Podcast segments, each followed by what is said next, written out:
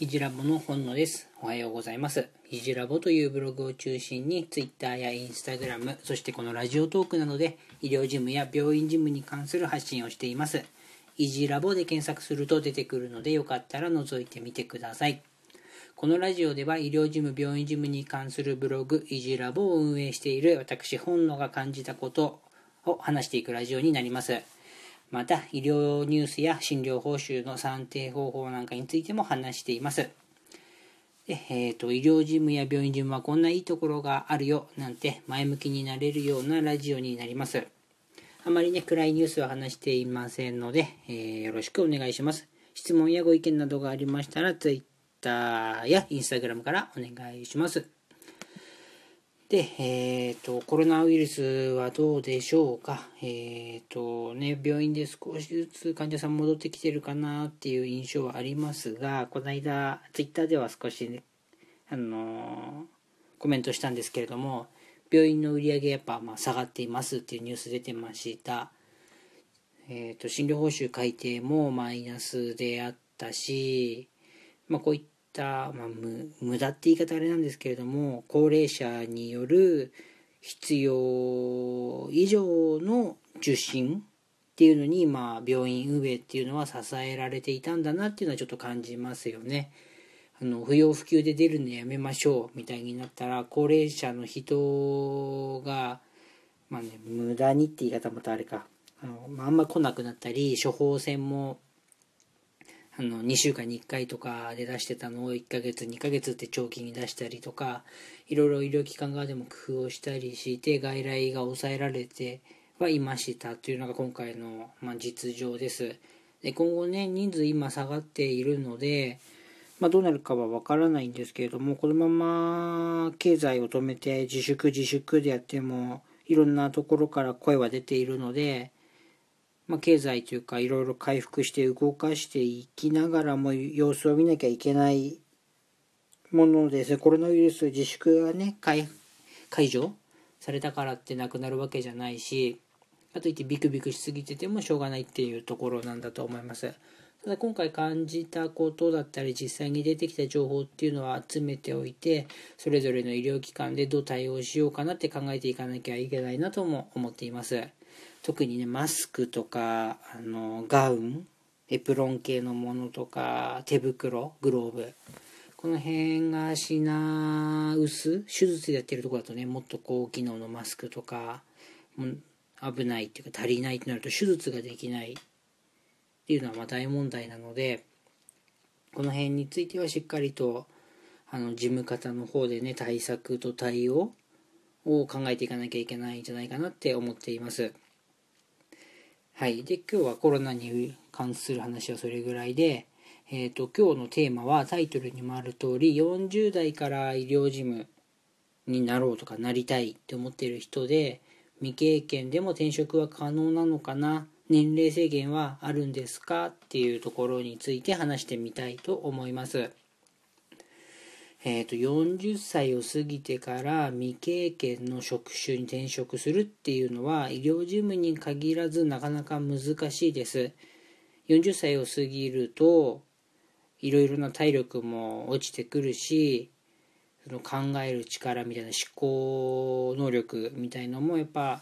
少なくなってくるんじゃないかなって気力体力って言われてる部分ですかね。僕も30半ばでやっぱ20代前半の時よりはいろんな体力が劣っているなって感じています。でそこでま40代から未経験で大丈夫なのかっていうところですね。あのー、まあ、今日先に結論を言っておくと40代でしかも未経験で医療事務に転職するっていうのは可能です。これがまず今日の結論ですね。しかし、まあ、年齢的な問題さっき言ったようにあるので頑張っているだけじゃ転職は成功しないし成功してしたとしてもそれだけで十分なあの賃金ご飯が食べれるとは限らないというところですね。でもうちょっと詳しく話していくとあえっ、ー、とごめんなさい。えっ、ー、とこの話をするには40代の男の人から転職して医療事務を目指したいけどどうですかみたいなあのお問い合わせがあったので話しているところになります。でもう一回言っておくと僕の回答としては難しいかもしれないが無理ではないのでやりたいのであれば頑張ればいいんじゃないかなというところです。あの40代を過ぎてからあのやるっていうのは難しい。あのみんな簡単にできますよっていうのは医療事務だって言えないんですけれども、まあ、無理じゃないよっていうところです。で医療事務をやりたいんであれば今からでも諦める必要っていうのはまあ全くないよ。ね、悩んでいたってあのもしやりたいなと思うのであればあの悩んでるだけじゃ意味がない。やっぱ応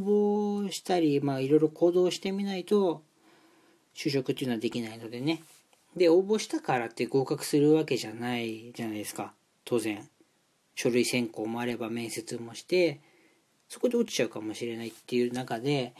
応募した方がいいかなって悩むのはあんまり意味がないかなと思っています。1回でも2回でも応募してみて面接してみてあの収入面だったりいろんな福利厚生の部分とか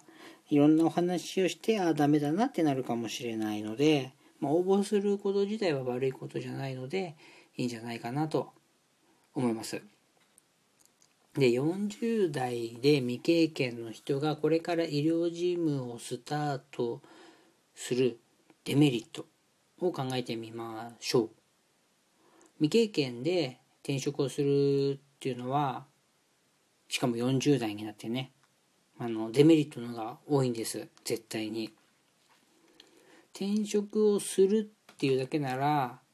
まあ、まだ可能性はあるかもしれませんが転職をした後に活躍をするって考えると結構ハードルは高いです。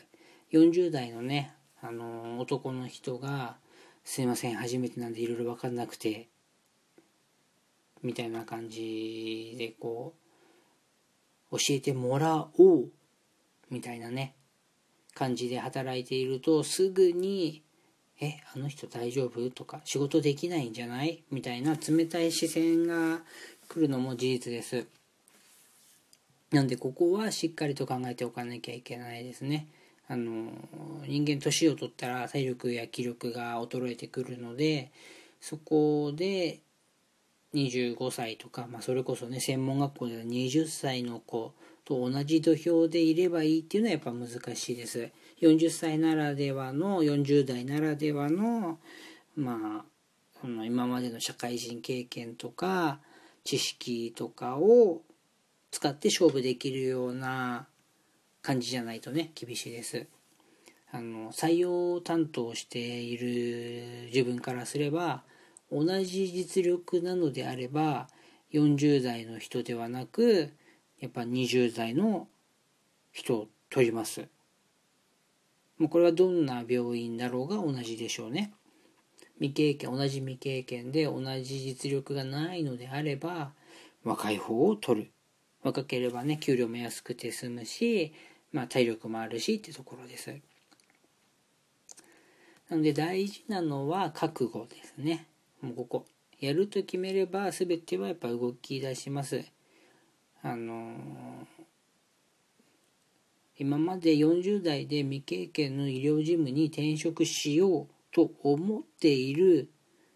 理由ですね。そこをもう一回考えてみるといいかもしれません。40歳を過ぎて、まあ、今までいた会社の方でうまくいかなかったから医療事務で未経験転職をするわけなので、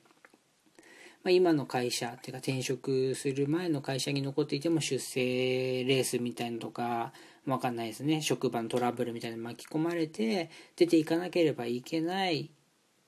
とかそうまあマイナスの理由がなきゃ移動ってしないと思うのでその移動するっていうのを引きずったらやっぱうまくいかないでしょうしまあ苦しくなる。なので、成果、結果の残せない場所でだらだら不平不満を言って、生産性の低い仕事をやり続けるのであれば、まあ、今の職場にいた方がいいかもしれない。まあ、ここですね。で次にメリットは何かというと、まあ、これも人生経験社会人経験が豊かというところですあの有能な人で自分の強さ分かっていてそれをしっかりと職場に還元できる人であればあの有能な職員ですよねそういう人は。有能な職員っていうのはどこのどんな職場でもやっぱ欲しいです。なので、まあ、そういった社会人経験でこういった強さがありますよっていうのがあればぐいぐいとアピールしてしかもまあねいきなり部長とかないかもしれませんが主任ぐらいからポンっていきなり役職ついたりする可能性もゼロじゃないんじゃないかなと思っています。なので本日のまとめとしては転職はできないわけじゃないけれども、まあ、それなりの覚悟を持ってやらなきゃいけないよねってところです。40代でも今65とかまで働くので普通に考えたらね20ん？20年間。45歳だとしても。20年近く働けるので全然あの年齢を理由に不採用にはしません。少なくとも僕が面接している職場ではね。なのであとはその若い人とどう戦うか。同じ土俵で戦わなくてもいいので自分の強みっていうのをちゃんと出せてそのこれがこうこうこうだからこういうのができますよっていうのがしっかりすれば、まあ、ちゃんと採用はできるんじゃないかなと考えています。まあ、簡単何にせよ簡単ではないですがあのやってみたいのであれば頑張れば道は開けるんじゃないかなと考えています。で今日はですね、えー、と40代からの医療事務で未経験でも転職はできるのかってところで話してみました。それではまた明日お会いしましょう。イジラボの本野でした。